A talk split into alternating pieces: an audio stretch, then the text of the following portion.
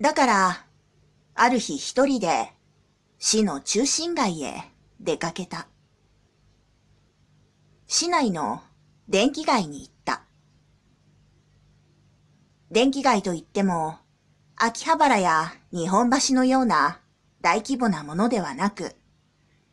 昔ながらの小さな電気屋さんが集まった古風な電気街だ。電化製品や機械に対して特別な知識はない。だが、怪しい電化製品の置いてある店や、見たこともないような PC パーツの置いてある店を、僕は何を買うというわけでもなく、ひたすら眺めていると、なんとなく面白いような気はした。